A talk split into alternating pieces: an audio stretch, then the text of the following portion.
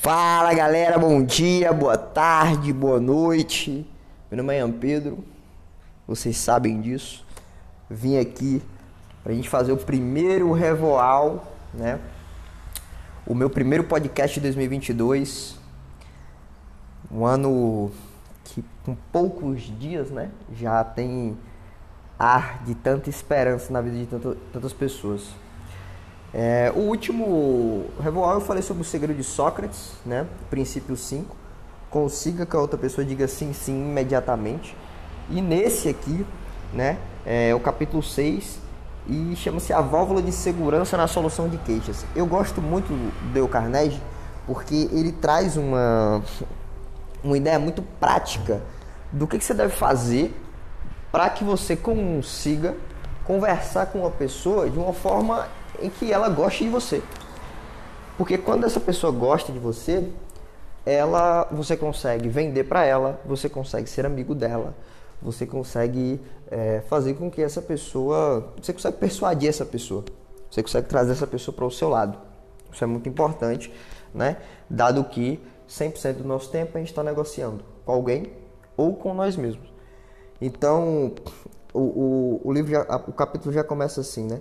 Quando a maioria das pessoas procura conquistar outras para seu modo de pensar, faz isso conversando demasiadamente. Vendedores, especialmente, são vítimas desse grave erro. Deixe a outra pessoa falar dela mesma. Ela conhece muito mais sobre o seu negócio e sobre os seus problemas do que você. Assim, faça-lhe perguntas, deixe-lhe dizer alguma coisa. Ele diz, né? Ouça pacientemente e com boa vontade. Seja sincero nisso, encoraje a expressar suas ideias. E é, é, bem, é bem legal porque ele traz um, um exemplo aqui, né? O livro funciona sempre nessa mesma ideia. Ele traz um, um conceito, ele fala, ó, oh, eu, é, é, isso aqui que, é, que você tem que fazer, e eu vou mostrar como é que funciona. E aí, o exemplo é de um fabricante de automóveis dos Estados Unidos estava para fazer negociações né, de uma encomenda de tapete. E aí, três importantes fábricas disputavam a preferência. Aí ele fala né, que eles enviaram os produtos, eles fizeram uma avaliação lá dos produtos e aí cada vendedor teria a oportunidade de ir lá um dia é, e fazer uma negociação presencial, mostrar o produto, tirar dúvidas. E aí o, o representante de um dos fabricantes, ele foi, foi para a cidade e estava com laringite. Aí ele fala, né, quando chegou a minha vez de falar com os diretores, é, aí ele cita o cara que na senhor R narrou o caso, eu havia perdido a voz. Eu mal podia sussurrar. Fui conduzido à sala e encontrei-me diante do engenheiro têxtil, o diretor de compras, o diretor das vendas e o presidente da companhia. Permaneci em pé, fiz um, um enorme esforço para falar, não conseguindo fazer mais nada do que guinchar. E aí ele o que, que ele fez? Ele pegou um papelzinho, né? E fala que estavam todos na mesa, em torno da mesa, e escrevi num pedaço de papel. Cavaleiros, eu perdi minha voz, estou completamente afônico. E aí o presidente falou assim: Eu vou falar pelo senhor então. E o fez. Aí ele fala, né? Exibiu minhas amostras e elogiou os seus pontos bons. Surgiu viva discussão sobre as qualidades dos meus artigos e o presidente, que já estava falando por mim, tomou a minha defesa durante a discussão. Minha única participação foi, por meio de sorrisos, sinais com a cabeça e poucos gestos. Como resultado dessa única reunião, consegui o contrato que consistiu em mais de meio milhão de metros de tapeçaria, no valor de 1 milhão e 600 mil dólares, o maior pedido que já recebi. Aí ele diz, né? O, o representante, da, o vendedor dos tapetes. Sei que teria perdido tal contrato se não houvesse perdido a voz, pois eu tinha uma ideia errônea sobre a proposta total. Descobri exclusivamente por acaso quantas vantagens há em deixar a outra pessoa falar. É, isso aqui é muito legal. O William Ury ele tem um, o livro do Como Chegar ao Sim. E um dos pontos do William Ury na, na negociação é justamente quando você entende realmente o interesse da pessoa, né? Ele fala de você separar as pessoas do problema é, e conhecer os interesses. Então, quando você entende o real interesse da pessoa é, dentro ali da, da negociação, você consegue entender por que, que essa pessoa quer o seu produto.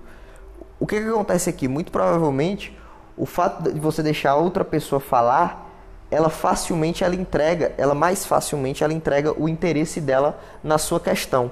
Porque geralmente, o Tiago Concer fala isso, né? A objeção da pessoa, geralmente as primeiras, a primeira objeção da pessoa geralmente é mentira. Ah, tá caro.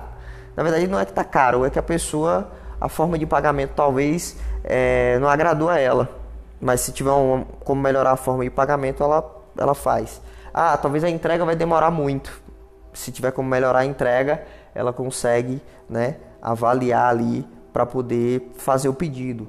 E tem várias outras questões, né? Várias outras questões que fazem com que é, a pessoa ela minta ali a primeira objeção. Por exemplo, Tiago você dá um exemplo. Você está vendendo ali um produto, um produto de uma venda ali, é, é uma venda cara a cara, e a pessoa fala assim: Ah, eu preciso ver com o meu marido.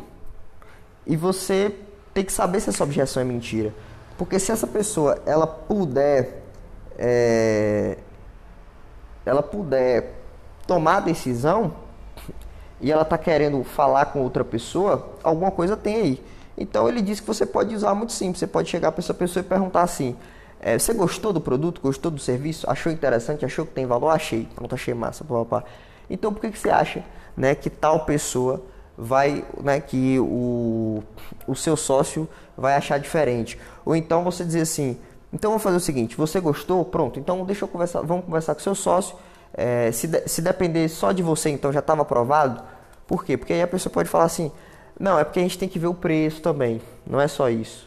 Ou então, ah, mas é porque também achei um pouquinho caro aqui esse produto. Então eu queria né, conversar com meu marido pra gente ver como é que. E aí, né, você pode avaliar. Mas você achou caro por quê? Você tem um dinheiro agora?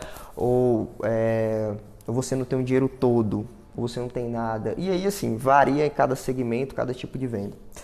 Mas é, o, o, o, outro exemplo que eu dei o Carnegie dá é familiar, né? Ele fala, né? A senhora Wilson disse que ele, nossas classes, ela simplesmente desistiu porque ela tinha a filha dela, Laure, o relacionamento se deteriorava pouco a pouco e Laure, que foi uma criança serena e complacente, tornou-se avessa às cooperações de avessa provocadora na adolescência.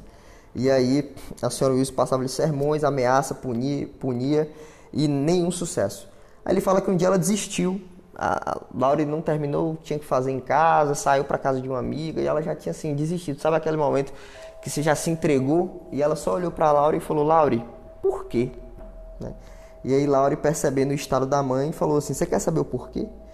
E aí ela fez que sim com a cabeça e Laure contou, né? Falou que óbvio, no início com hesitação, depois com a fluência impressionante, que a mãe nunca tinha prestado atenção nela, não ouvia, é, sempre dizia para fazer isto ou aquilo. Quando você tinha necessidade de conversar comigo sobre as coisas dela, sentia sentimentos, ideias, interrompia com mais ordens. Ou seja, Laura não tinha abertura para poder conversar sobre o que ela sentia com a mãe, sobre as coisas que ela gostava.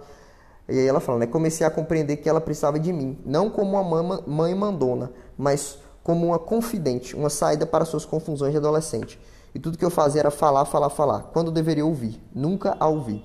A partir daquele momento, fui a perfeita ouvinte. Hoje ela me conta o que ele passa pela cabeça e nosso relacionamento melhorou de maneira imensurável. Ela se tornou de novo uma colaboradora. É, é, é bem interessante, né? Porque a ideia é essa, né? Os relacionamentos eles são todos iguais. Você tem que colaborar com a pessoa que você se relaciona. Ah, você é o filho dentro da casa da mãe. Você tem que co colaborar. Porque, na verdade, é só uma pessoa no mundo né? Imaginei que o mundo, é, no início, tinha duas pessoas: Adão e Eva. Vamos, vamos dizer assim, Adão e Eva. Aí Adão chegou de lá, Eva chegou de cá, se encontraram, falaram: porra, mundão grande pra caralho, tem que cuidar, né? E aí, vamos cuidar, vamos. Aí eu pego lá de cá, você pega lá de cá. Pronto, cada um com sua tarefa para manter o mundo, né? Show de bola. Dentro da casa, a mesma coisa. Ah, é, a mãe e o filho. Pô, então, é, ó, eu faço tal coisa, você faz tal coisa, vamos, vamos organizar, você ajuda, porque, né? Porque o mundo, você veio pro mundo.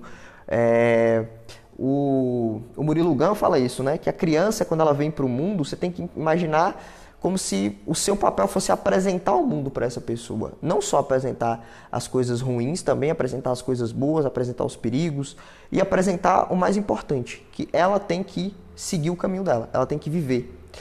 Ela tem que também ter a experiência, porque ela tem que cuidar também. Então, é, é, obviamente que é para esse lado da responsabilidade, mas é também para o lado de aproveitar aquilo que é bom. É, ele dá outro exemplo aqui de um cara que buscou um emprego e ele no emprego ele pesquisou sobre o, o sobre a pessoa e tudo mais. Então assim, o fato de pesquisar ali sobre a pessoa fez com que ele pudesse fazer uma pergunta, a pessoa ficou falando um tanto, e nisso que, né? Que ele ficou falando bastante, ele conseguiu um emprego. Por quê? Porque ser um bom ouvinte é muito bom. Ele cita aqui é, o filósofo La Rochefoucauld, que é um filósofo francês que diz, né? Se quiser ter inimigos, sobreponha-se aos seus amigos. Se quiser ter amigos, deixe que seus amigos se sobreponham a você. Por que isso é verdade? Porque quando nossos amigos se sobressaem sobre nós, isso lhes dá a sensação de importância. Mas quando nós nos sobressaímos, causamos a sensação de inferioridade, que já é inveja. Sem dúvida, a consultora de colocação mais querida na Million Personal Agency, na cidade de New York, era Henrietta D. Mas nem sempre isso foi assim. Durante os primeiros meses de trabalho na agência, Henrietta não chegou a fazer nenhuma amizade entre seus colegas. Por que não?